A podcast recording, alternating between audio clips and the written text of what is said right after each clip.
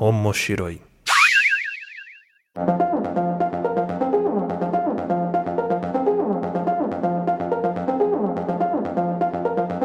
Olá a todos, sejam bem-vindos ao Omoshiroi. Eu sou o Luiz Hunziker, estou aqui com a Aline Hunziker. Oi, pessoal, tudo bem? E esse podcast é onde nós vamos discutir os assuntos relacionados a anime, mangá, cultura pop japonesa no geral. Lembrando que o Moshiroi é um podcast que pertence à família de podcasts do Papo de Louco.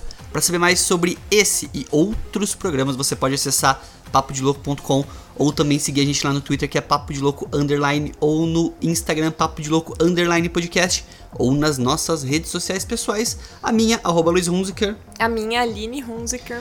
E no episódio de hoje a gente vai falar aqui sobre uma, um anime que tem um estilo de animação diferente, meio 3D, que deu um pouco de controvérsia no começo, mas tem uma história muito boa que é a Jin.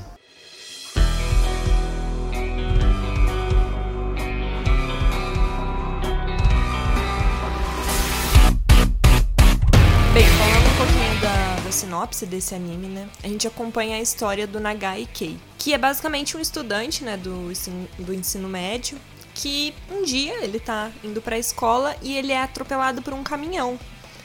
E supostamente era pra ele morrer. Só que no caso ele morre e volta à vida, né? Na frente de todas as pessoas que estavam circulando por aí. É o famoso morreu, mas passa bem. Né? E aí ele nesse momento ele descobre que ele é um Ajin, que basicamente são seres imortais, que eles não morrem. Tipo, eles morrem, mas eles voltam à vida. É, na verdade, na história, os Ajins, eles não são segredo, né? As pessoas sabem que eles existem. Então, o próprio Kei, quando ele percebe que ele é um Ajin, ele sabe que existem outros Ajins no mundo. Mas o principal problema é que os Ajins, eles são meio que caçados pelo governo, são meio torturados, são meio vi são vistos como uma ameaça para a sociedade. Isso porque são o número de Ajins no mundo são é bem pouco, né? É um número bem pequeno. E pensa, são seres imortais numa uma quantidade pequena, então a- a- com certeza a população vai ter medo deles tomarem o controle, principalmente o governo, né? Então por isso eles têm esse controle, no caso, o governo tende a caçar e estudar esses agins, né? Eles torturam, o negócio é bem pesado. O mangá ele é escrito e ilustrado por Gamon Sakurai, mas inicialmente ele tinha sido escrito por Tsunamiura, só que depois do primeiro volume ele acabou se afastando e Gamon Sakurai continuou dando andamento na história, que recebeu uma adaptação para anime, que tem uma animação, como eu falei no começo, 3D, ela é um pouco diferente, ela lembra um pouco do Knights of Sidonia, que é um outro anime que tem no Netflix, e como eu tô falando, tem no Netflix hoje. Você consegue assistir as duas temporadas que tem do anime lá no Netflix. E no Brasil, o mangá você encontra pela Panini, que está sendo publicado atualmente. Acho que tem 13, 14 volumes e 15 originalmente no Japão já lançados. O que eu acho diferente nesse anime é que além da animação, ela ser um pouco mais ocidental, né? Os traços, enfim, a forma que a história é, é composta. Eu também gosto dos personagens. Porque, por exemplo, o personagem principal, né, o Kei, ele foge muito do padrão de- do shonen, né, do protagonista do shonen. Porque o personagem, ele é frio, calculista, ele meio que um cara inteligente, mas tipo, foda-se pro mundo. E no começo até é um pouco difícil você se identificar com ele, você gostar dele. Às vezes você, você até torce contra ele. Mas é uma coisa que vai sendo construída aos poucos. Então você vai conseguindo. Ele vai melhorando como personagem, você também vai conseguindo entender mais a história. E é legal que nesse anime você acaba mudando de lado várias vezes. Tem hora que você torce para um grupo de pessoas, tem hora que é para outro grupo. Você também vai entendendo melhor que cada personagem tem ali a oferecer e vai simpatizando com eles, enfim, gostando menos. Um personagem específico desse anime, eu acho que provavelmente é um dos maiores vilões que eu já vi em qualquer animação, que é o Sato. Caramba, assim, não dá pra dar muito spoiler, mas presta atenção nesse cara, porque é um Se você vê o é... velhinho de boina, foge. Nossa É, senhora! o bicho é tenebroso. E além dele, tem também outro personagem muito importante na história que é o Kaito, que é o amigo do Kei, amigo de infância. Eu acho interessante a estrutura do Ajin, que eu não sei o que veio primeiro, né? Sabe aquela história que veio primeiro o ovo ou a galinha? Eu não sei o que veio primeiro, Tokyo Ghoul ou Ajin. Porque se você pensar na estrutura de história, elas têm muitas coisas semel- semelhantes, né? É um protagonista que tem um melhor amigo, o protagonista meio um protagonista que Sem não conhece graça. o poder dele, vai descobrindo aos poucos. Uma pessoa pra mentorear ele também. Então, Sim. o melhor amigo que não quer, tipo, abandonar ele. Tudo isso lembra muito Tokyo Ghoul. Só que agora, essa que fica a dúvida. Eu não sei se a Jin lembra muito Tokyo Ghoul ou Tokyo Ghoul lembra muito a Jin. Ou se os dois têm outra fonte de inspiração aí que É. beberam juntos Eu não dela. pesquisei né? sobre isso.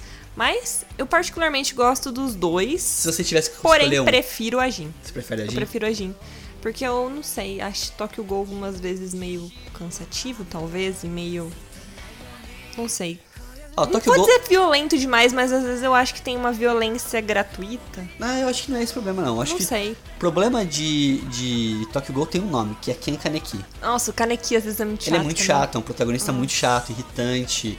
É, lembra protagonista de outros shonens aí, que é tipo do Black Clover, por exemplo. Protagonista que você não consegue simpatizar. O Kei, apesar do dele ser frio, enfim, aquela coisa toda, não sei, eu, eu gosto do Kei. Ele, tipo, ele vai, foda-se, ele faz o que tem que fazer, ele é na dele. Mas ele vai melhorando, não sei. Eu gosto do crescimento do personagem durante a história. Tipo, se você assistir essas duas temporadas, você vai perceber isso. E fora que ele é, tem umas sacadas, ele é muito inteligente, então é, é bem gostoso de acompanhar. E tá fácil, né? Tá fácil que você vai no Netflix lá, duas temporadas completas. Acho que cada temporada são 12 episódios, se não me engano. Algo assim, eu não sei, assisti É, tudo uma deve ter uns vez. 20, deve ter uns 20 e poucos episódios. A animação você estranha muito no começo. É. Você tá Porque- acostumado com anime comum, animação comum, no começo você vai falar, meu Deus, É- que coisa é- horrível. É estilo aquelas 2.5D, sabe? Ela não chega a ser É. 3D, mas também não é 2D. Ela é uma mistura, parece um cel shading. Parece aqueles gráficos de jogo do Dragon Ball que tem, sabe? Do Xenoverse, esses jogos de mais Mas recentes. depois que você acostuma, fica bom. Tipo assim, pra mim passa a ser algo que não incomoda mais. Você acostuma, não incomoda mais, você dá mais valor à história, ao que tá acontecendo. Sim, e é isso, pessoal. Eu espero que vocês tenham gostado desse episódio, falando um pouco mais de Ajin.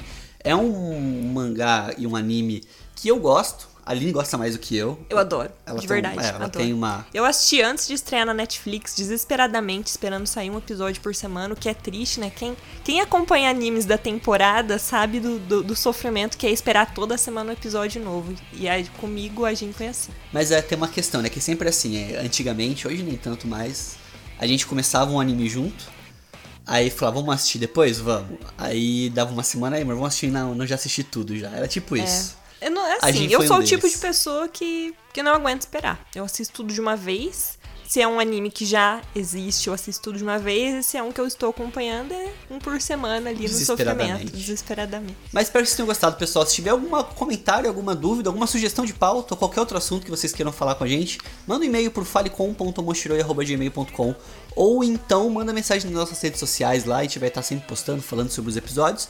Espero que vocês tenham gostado desse programa. Muito obrigado por estar com a gente até aqui e até a próxima. Até mais, tchau. 回路はまた止めないように今夜 run away run away 嘘みたいだ誰かをこの手掴んでくれよ見えない明日は来なくていい今はただ眠りた